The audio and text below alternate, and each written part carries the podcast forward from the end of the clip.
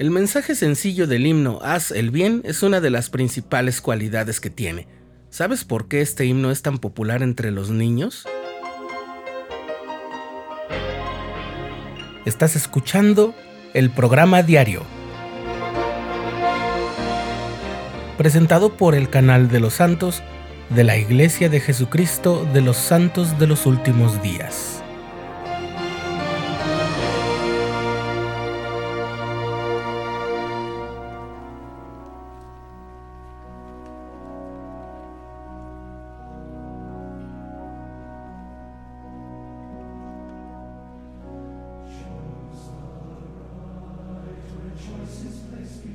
La primaria es la organización auxiliar de la Iglesia que está dedicada a ayudar, enseñar y velar por el desarrollo espiritual de los niños de la Iglesia de Jesucristo de los Santos de los Últimos Días.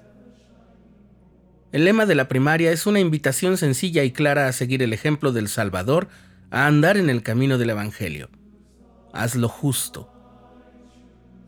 El lema original en inglés es Choose the Right, elige lo correcto por lo que muchas veces escuchamos frases como escojamos lo correcto.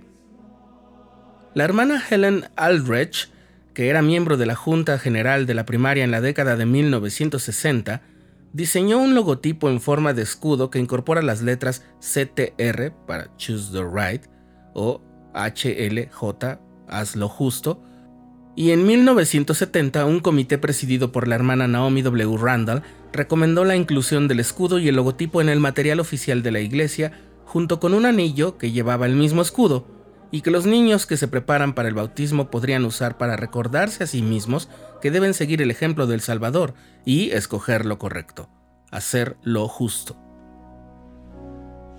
Hoy en día el escudo y el logo presentados por la hermana Randall, quien también escribió la letra de Soy un hijo de Dios, se pueden ver en camisetas, brazaletes, collares, corbatas, marcadores de libros, diarios y muchas cosas más. El anillo HLJ está disponible en más de 40 idiomas para ayudar a los niños de tantas partes del mundo como sea posible a recordar que deben hacer lo justo. El himno Haz el bien es, por así decirlo, el himno que acompaña al lema Haz lo justo. Su título original en inglés es precisamente Choose the Right, pero como esas son tres sílabas y son las tres sílabas que abren cada estrofa, fue imposible traducirlo como haz lo justo en la versión en español, de modo que se optó por las tres sílabas haz el bien. Pero cuando Joseph L. Townsend escribió la letra del himno, no tenía idea de que la frase inicial y el título de su himno serían la inspiración para el lema de la primaria. Así es, primero fue el himno y de ahí salieron el lema y el escudo. Joseph L. Townsend nació en 1849 en Bradford County, Pensilvania. Después de crecer en Ohio y Kansas, estudió en la Universidad de Missouri. Llegó a Salt Lake City en 1872 para tratar de mejorar su salud y ahí se unió a la Iglesia de Jesucristo de los Santos de los Últimos Días. Fue misionero en los estados del sur de los Estados Unidos y dirigió una farmacia en Payson, Utah durante 15 años. También fue profesor de la Academia Brigham Young, que más tarde se convertiría en la Universidad Brigham Young.